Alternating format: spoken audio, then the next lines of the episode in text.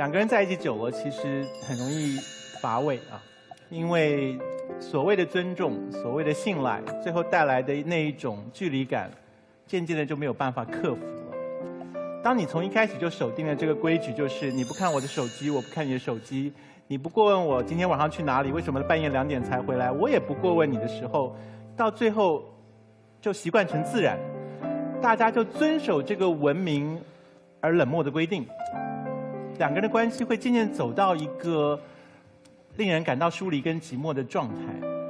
所以我有些朋友呢，他们互相干涉对方的生活空间，虽然不尊重对方的隐私，虽然被认为缺乏信任，可是给他们两个人生活带来很紧张的感觉。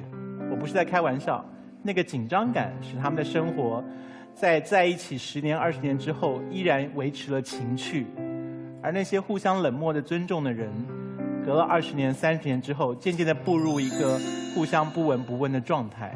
所以我纯粹是真根据实际的经验跟大家讲，事情未必有我们想象的那么悲惨，就是互相干涉对方的生活，有的时候带来一种紧张的危机感，是可以让双方继续保持互相关切的那一种紧密的关系的。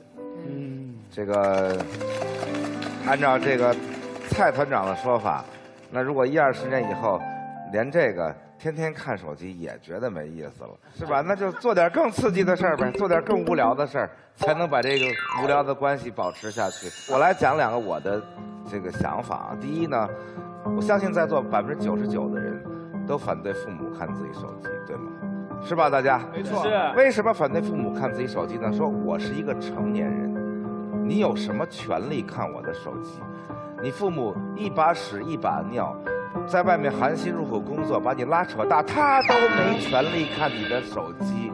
一个没养过你、没喂过你奶，啊，只是因为你喜欢他，他觉得他有了权利，对吗？没错，没错。父母都没权利，你有什么权利？你的权利就来自于我爱你，因为我爱你，你有了权利，这叫什么逻辑？对吗？所以，既然大家不同意父母看，更加不同意远远没有父母像这么亲的人。就什么伴侣之类的来看，这是第一。第二，一个成年人做事情，要做有用的事情。那没用的事情做它干嘛？我就问问那些看过对伴侣手机的，看完之后你们俩的关系有什么正面的进步？你看见了东西，那肯定是负面的；你没看见，他觉得你亏欠他了，说你看你看我半天我没有，那你欠了我了。是不是？那你说你做这种毫无意义的、不可能对两个人的关系带来正面影响的事情，最多也就是零，对吧？啥都没有就是个零。你说一个成年人干事情叫最好情况下是个零，通常他是负的。你说你干他干嘛？你有病！这就是一种极不成熟的表现。一个成熟的人是一定要做有用的事情。高团长，我反驳这两句。我觉得刚才你前面说的那个，第一个就是说，凭什么因为我爱你，所有你，所以你就有了权利？这是什么逻辑？嗯嗯，这就是逻辑啊！就是因为我爱你，所以你就有了权利啊！然后这是第一，第二是，呃，一个成年人应该这叫什么逻辑？我爱你，你应该感谢我。对啊，这是我赋予你的。对呀，就像你就像你爱我，我只对你有感谢。我从来不觉得，因为你爱我，我有了权利。对，你爱我，我谢谢你，我永远感谢你。我可以讲一件事吗，就是呃，第一个呢，你刚才用了我们民族的这个孝道来绑架大家啊，这个我有一点意见，因为父母亲不是我们选择的，而伴侣是我们选择的。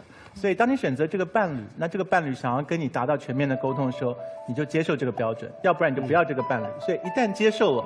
这个就是我爱你，而你给了我这个权利，对这个意思啊，千万不要用爸爸妈妈不能做的伴侣就不能做来绑架所有的人。然后我要说的另外一个问题是，您刚才所说的就是成年人做事要有理智。如果这事儿没用，你做它干嘛？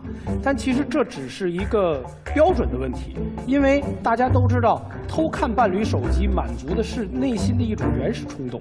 或者要不然你就不会那么纠结，所以其实偷看这件事儿，它也许没用，但它很爽。我们正在辩题是看，不是不是偷看。这就纯粹了。爽就是有用吗？爽。我我我刚。爽爽完之后呢？爽完之后更爽，一段 不爽了。一段感情之中，人一方爽，另一方不是理性的动物，对人的决定有相有大比例上面是感性做出的，那一方一直爽，一方一直不爽，你这个关系互相看啊你，怎么知道他不爽啊？互相看就互相爽。其实两个人的关系的核心就是互爽。有的时候互相那为什么有不说呢？为什么不说呢？对呀、那就对不起，对不起，我是一个很功利的人，我我再也不参与这个讨论了。